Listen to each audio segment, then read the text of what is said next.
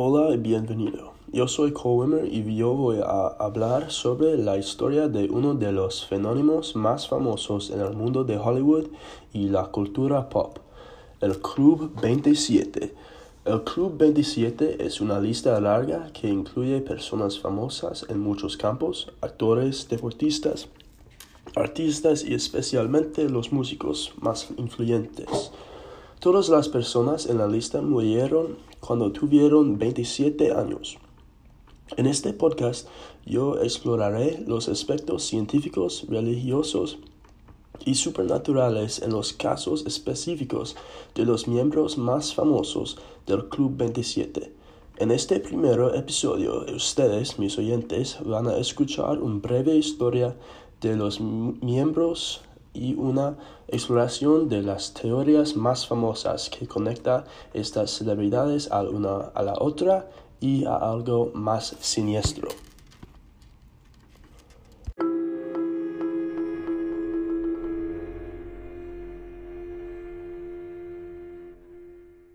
La mayoría de los muertos en la lista son los resultados de homicidio, suicidio, choques de carro o drogas y alcohol pero muchas personas en la comunidad rock y en todo el mundo piensan que esos muertos son los resultados de tratos con el diablo. Los músicos obtuvieron talento y la fama y el diablo obtuvo sus almas.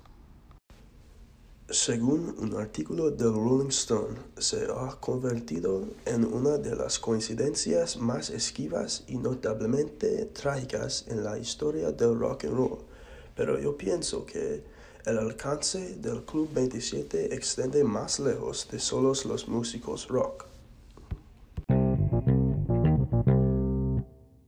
La lista incluye cantantes y guitarristas como Jimi Hendrix, Jim Morrison, Janis Joplin, Brian Jones y Kurt Cobain, pero también incluye Amy Winehouse, actor Anton Yelchin, rapero Fredo Santana y muchos, muchas más. La primera persona famosa quien fue identificado como un miembro del club es Robert Johnson, una guitarrista quien no es conocido por muchos, muchas personas, pero es muy importante en la historia de música en los Estados Unidos y es muy importante en la historia del club. Sobre la historia y leyenda de Robert Johnson, Rolling Stone dice que Johnson fue uno de los talentos más famosos y singulares del Delta Blues. Johnson grabó escalofriantes canciones folclóricas sobre hellhounds, el diablo y la desesperación general en medio de líneas de guitarra oscilantes, disonantes y off-kilter que han reverberado a través del rock y roll por décadas. Johnson grabó menos de 50 canciones, incluidas las que más tarde fueron cubiertas por Cream con Eric Clapton, como Crossroad Blues, Capitán Beefheart, Terraplane Blues y los Rolling Stones, Love in Vain y Stop Breaking Down. Y actuó junto a los gustos de Howlin' Wolf Elmore James, y Memphis Slim cuando saltó a la fama. Según la leyenda, cuando Johnson era un joven que vivía en una plantación en Mississippi, Johnson tenía un gran deseo de convertirse en el mejor músico de blues. Se le indicó que llevara su guitarra a una encrucijada cerca de Dockery Plantation a la medianoche. Allí conoció al diablo en la forma de un hombre grande y negro. El diablo tomó la guitarra y tocó algunas canciones y luego le devolvió la guitarra a Johnson, dándole el dominio del instrumento. Este fue un trato con el diablo imitando la leyenda de Fausto a cambio de su alma, Johnson pudo crear el blues por el que se hizo famoso.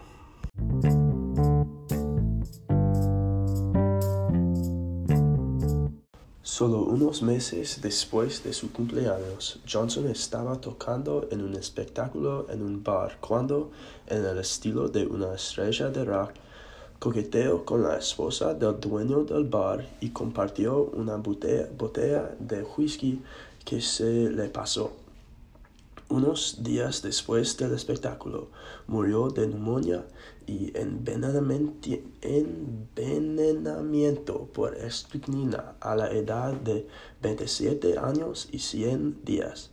Johnson no fue muy famoso cuando estaba viviendo, pero en muerto, él es una leyenda de rock y roll.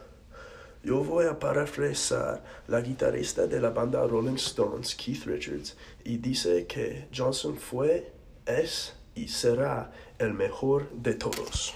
En la próxima semana yo voy a hablar sobre las setentas y Janis Joplin, Jim Morrison y por supuesto Jimi Hendrix. Gracias.